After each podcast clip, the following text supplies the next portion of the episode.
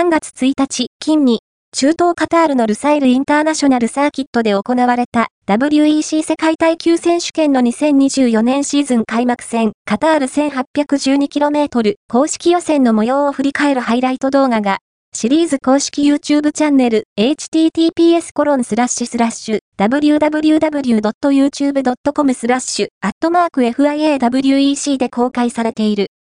同チャンネルではハイパーカークラスのポールポジションを獲得したマット・キャンベルカル、5号車ポルシェ963、ポルシェペンスキーモータースポーツのポールラップオンロードに加え、LMGT3 クラス初のポールシッターとなったトム・ファン・ロンパーがドライブした81号車シボレーコルベット Z06 GT3 R TF スポーツの予選最速ラップを記録した映像も視聴することができる。投稿動画2024年 WEC 第1戦カタール予選ハイライトはオートスポートウェブに最初に表示されました。